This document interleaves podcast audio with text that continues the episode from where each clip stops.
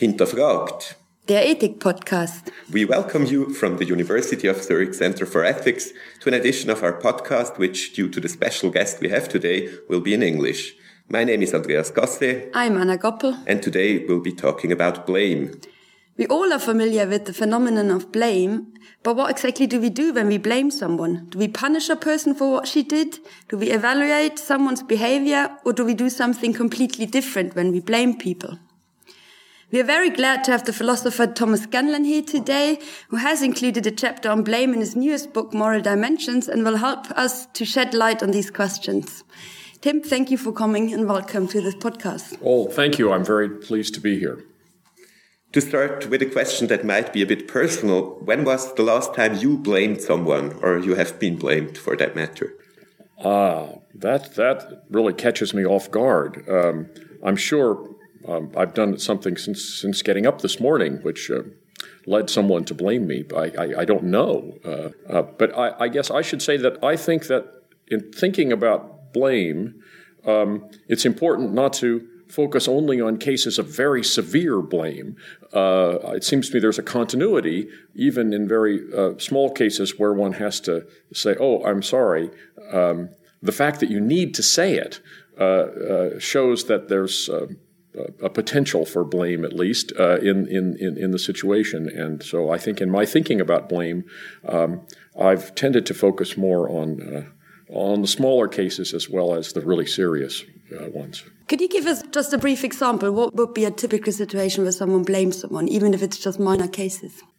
Well, the uh, the, the, obvious cases are cases where one has uh, you know, small cases where one's broken a promise, uh, perhaps unintentionally, or you know missed an appointment, uh, where I've kept a student waiting, um, you know things like that, uh, where there's a need to apologize. Uh, and what I think the interesting question, one one way to look at blame is to is to look at apology and say what does apology do. Um, and there are some cases uh, of, of, the sort I just mentioned where uh, the function of the apology is to indicate that blame isn't actually appropriate uh, because one's, for example, failure to keep the appointment uh, didn't actually reflect uh, a haughty indifference to the student, uh, to, the, to, the, student's uh, convenience, um, uh, but rather was only that the tram was late or, or, or, or, something like that. So that's one kind of apology. I would say that's that's more explanation than apology. So um, if uh, in other cases uh, the the function of apology may be uh, to acknowledge uh, that uh, one was remiss in in not having uh, thought in advance about the needs of of the person.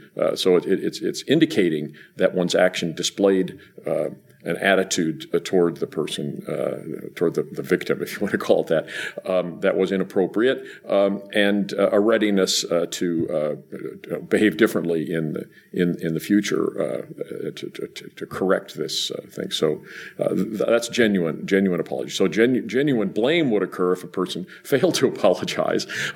so apology indicates a need a need to do something in order to set things right, and blame is, is, is, is is what would be appropriate on the part of the person who, who had been inconvenienced uh, if, if the person hadn't set things right. And I think it would take the form of having a, a, a different view, or maybe having your own bad view confirmed of the agent as a person who um, w- with whom your relation was not what you would have desired it to be. That this person, for example, uh, was, uh, say in my case, uh, a professor uh, who looked down on his students and didn't really uh, care very much about whether things were convenient or inconvenient for them. So students have one kind of relation with the professor who has that kind of attitude. If, if, if, if the professor has that kind of attitude, well, that may be something you just have to deal with, uh, but you stand in a different relation to that person than you would to a professor who um, really was concerned about his students in a proper in a proper way, um, and so that's a different kind of relationship. So blaming someone, in my view, is uh,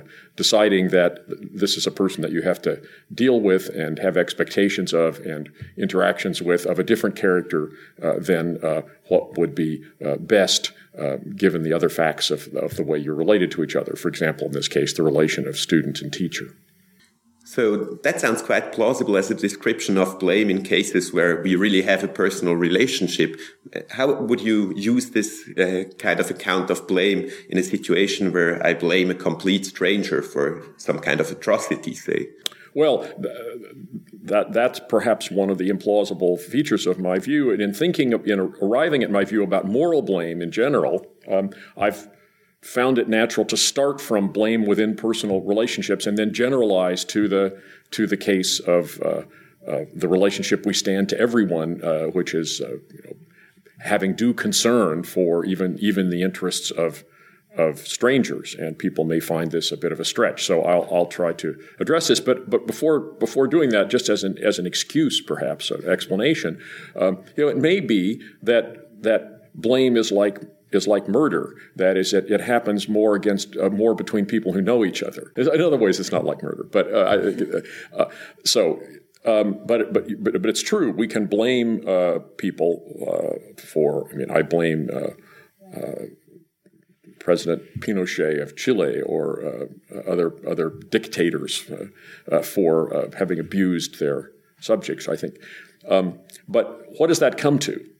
well, first, I'd say uh, that, in my view, we should distinguish between judging someone to be blameworthy and actually blaming them.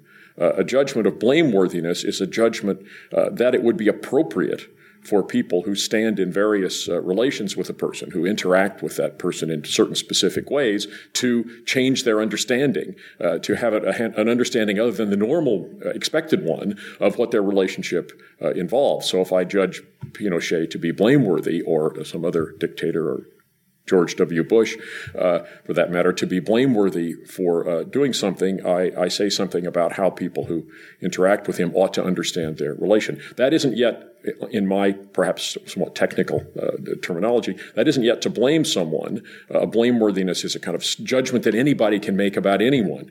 Um, to blame someone is to change your uh, uh, understanding of your relation with, with, the person in a way that a, that you think a judgment of blameworthiness holds to be uh, appropriate. So it, it, that depends exactly what blame consists in may may differ depending on whether you're somebody who sees the person every day uh, or not. Uh, also, whether you are the, the, victim or a third third party, and so on. But the the difficult the difficulty, from my view, is explaining um, how, in the case of someone whom I will never see, uh, like Pinochet or perhaps you know, Julius Caesar, uh, someone in the ancient in the ancient world, um, how how it can make any sense in those cases to move from a judgment of blameworthiness to actually blaming. Now, one one way out for me would be uh, to say that you can't. That that in in the limiting case, uh, all we can do is judge someone to be to be blameworthy, and and that's uh, that's all there is. Uh, a second possibility would be to say, well, when I when I blame someone, I just form a negative view of their character, um, and I think that with respect to blame of people we actually interact with, that's too that's too uh, too narrow. Um, I think commonly people speak of blame as, as if it were simply a kind of negative evaluation. But if that's all that we're involved in, in blame, I think one could never explain why it, it, it, there should ever have seemed to be a problem about free will. Uh, because however people were caused to be the way they are, uh, they are that way, uh, like bad fruit or something. We can judge, we, if, if, we're just grading, then uh, the voluntariness of, of, of, their becoming that way, their responsibility for becoming that way, wouldn't even be a, a, an issue. But still, there is an element of, of, of, simple evaluation. So, in, in, in the case of Julius Caesar or someone I'll never see, one thing I can do is to um, uh, form a negative view of what they are what they are like. But I think that's in, in, the standard case that's not enough. In the in the distant case, it's certainly there. Uh, a second. Uh, a second feature, though, uh, is that one, one aspect I think of our normal moral relation with anybody is that the, the default attitude toward them is um, take, hoping that things go well for them and feeling bad if they don't. Uh, this isn't the same thing as thinking it's a good thing that things go well for them or that they deserve uh, to have bad things go for them, but it's a it's more a matter of taking pleasure in their in their uh, success and um, uh, feeling sorry uh, in their misfortune. Uh, so w- one way in which I might blame uh, Julius Caesar, let's say, is I feel feel less sorry for him if something bad happens. Not because I think it's a good thing that he got punished. That would be a different thought. But just uh, that that I might feel less um, less in sympathy with him than I, than I would be with just anyone whom I whom I uh, read about. Uh, I think that's our relation with fictional characters, for example. When we read a novel, um, one of the one of our our, our standard relation with uh, a fictional character is uh, to be put in a position of initially, at least, uh, uh, wanting things to turn out well, wanting there to be a happy ending, and a lot of the the, the tension that that an author creates is playing off of that response on the part of the of the reader. That's what keeps us turning the pages. but when it turns out that you know, Fagin in uh, Dickens' novel is a very bad person, we, we cease to we cease to feel sorry if if bad things happen to him. So that's that's one form that blame takes with respect to um, fictional characters, which goes beyond just thinking that they're a bad person, but withdrawing this normal aspect of, of the standard relation that we stand into anybody whom we read about or learn about. And I think the same is true in the case of, of, of historical figures very distant from us, that that's an important dimension in blame. So that's a way in which we don't merely think ill of them, but we also uh, change our our relationship with them, by, by which I just mean our intentions and expectations about how, how we respond. Now, you described blame as uh, something we react to an act someone else does to it or to attitudes and change our, our um, attitudes or expectations. I was wondering there might be something else which might be called communicative blame. We actually address the person who's done something to us and say, what you did was wrong. I don't trust you anymore. If you, for example, told a secret, can you account for these communicative forms of blame or is it just kind of really changing changing attitudes or expectations no i think that that the communicative forms are very important although i also think that it's important not simply to identify blame with the activity you might say of actively expressing blame um, in in um, J.J.C. Smart's famous uh, article uh, about blame, for example, he considers blame as a way of influencing other people's behavior. Uh, but that that's it wouldn't be appropriate in my view to say that blame that is forming a judge forming the, the forming the attitudes that involve blame uh, it changes people's behavior. What what Smart is thinking of is the activity of expressing blame the communicative and and that's certainly an important part of it but i think it's important not to simply identify uh, the two. It's possible to blame someone but never say anything to them uh, about it. Perhaps i just don't want to have anything to do with the person um, but i still i still blame him her. Uh, on the other hand, uh, uh, it, it, might be um, inappropriate in certain circumstances for me not to express blame. It might show, for example, a lack of self respect on my part that I simply suffer uh, uh, the, the, person's bad treatment, of, disrespectful, let's say, treatment of me um, without ever protesting a- at all. I blame the person because I understand my relation with them as being uh, this uh, unfortunate one of, of being treated as an inferior. Um, but uh, it might be that just to suffer that in silence uh, it would show a lack of respect for myself. And so it's important uh, to, to, to, my own relation with myself as well as my relation with that other person that I should communicate this blame. So I think there is a, there there uh, uh, there can even be a kind, in that respect, a kind of obligation, perhaps an obligation to oneself to speak up, uh, uh, and or maybe an obligation to a third party to blame the person who injured the third party by expressing it, not simply by uh, uh, forming your uh, different expectation about how you're going to understand your relation with the person. So I think communicative blame is very important, but I, I think we can be misled by by taking it to be the whole thing. You just spoke about the relation to oneself. Does this imply that one can also blame oneself? Yes, I think one can. Uh, and the, the, one of one of the relations, one important relation with oneself is uh, feeling, uh, let's say, happy with oneself, feeling able to endorse uh, one's uh, ac- actions uh, and and, ha- and happily identify with them. But if one if one lets oneself down by um, let's say, not not following through on on a project one has undertaken, uh, or uh, failing to um, take due regard now for one's interests in the future, uh, then uh, one, as it were, can't uh, endorse uh, one's actions and also can't trust oneself, as it were, over time. Uh, and the best uh, kind of relation with oneself would involve an ability to trust and rely on oneself over time and, uh, and, uh, and an ability to wholeheartedly endorse and take pleasure in uh, what, one has, what one has done. but uh, one can, as it were, as I would say, impair that relation by the way one has behaved, and, and then one has this unhappy relation of not not being able to trust oneself or not being not being able to uh, uh, wholeheartedly endorse and take pride in what one has done. Now you were mainly talking about changing relationships, and I was wondering whether there might be additional forms of blame, um, and I was wondering whether you can account for these as well. For example, if we go back to this communicative form, and I tell someone what you did was wrong, but I don't want you to do this in the future anymore because I want to trust you if, for example, this person told a secret. I think what might go on in this situation is not that I'm happy to adjust my attitudes and expectation to what the other person did, but what I do is tell the other one, stick to, stick to the way we had our relationship before, and I expect you to, to kind of not do what you did before anymore. So right. it's some kind of form of resistance. Right. So you, you want to say that when, when we say, uh, but I want to trust you, but I want to be, I, I want to be, I want us to be friends. Um, I'm, I'm withholding blame. Uh, uh, I'm saying I, I, will have to blame you unless uh, we patch things up somehow, unless we have a, we establish a new understanding or something like that. So that blame hasn't yet occurred.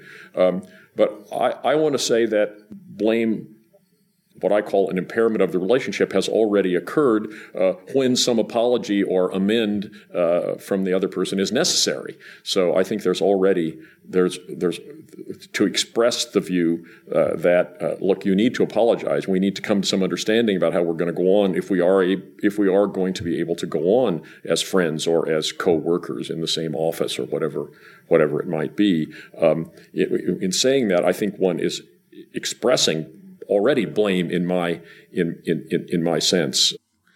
To turn to another problem you already pointed at earlier, you said um, that, well, in an evaluation account of blame, you could say, well, somebody is blamed or negatively evaluated just for the way the person is, even if she had no chance to, uh, to change her ways. And you said that somehow a condition of responsibility has to be built into the account of blame, if I got you right. What would this condition be?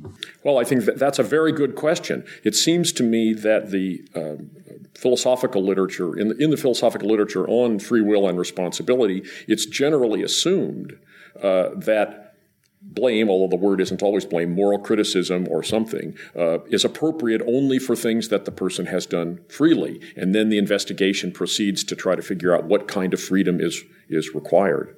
But I think insufficient attention has been paid to the question of what is the response that's involved. Let's call it blame. What what is it about the response that re- that brings with it the requirement that that response is appropriate only uh, only if it only if the uh, behavior to which it is a response was done was done freely. And in my uh, chapter in my book, I try to investigate what are the possible uh, ways of making that connection. So the, my my idea is we ought to start first with something about blame and say, look, in virtue of this feature of blame, uh, we can explain why uh, f- some kind of freedom is a precondition uh, for its appropriateness. Now, one one condition uh, is is uh, say psychological accuracy. It's inappropriate to blame people for attitudes that their action didn't actually express. For example, if if they were coerced into doing what they did, then uh, their action may, perhaps doesn't express uh, the indifference toward the victim uh, that it might have uh, seemed to at first when we didn't know that it was that it was coerced. So a person in that uh, who turns out to have been coerced uh, lacks what Hume called the liberty of spontaneity, and um, uh, so that that is an important important uh, condition. Uh, Hume had a basically evaluative view of blame, and he thought that that the that the only condition of of uh, freedom uh, that was required for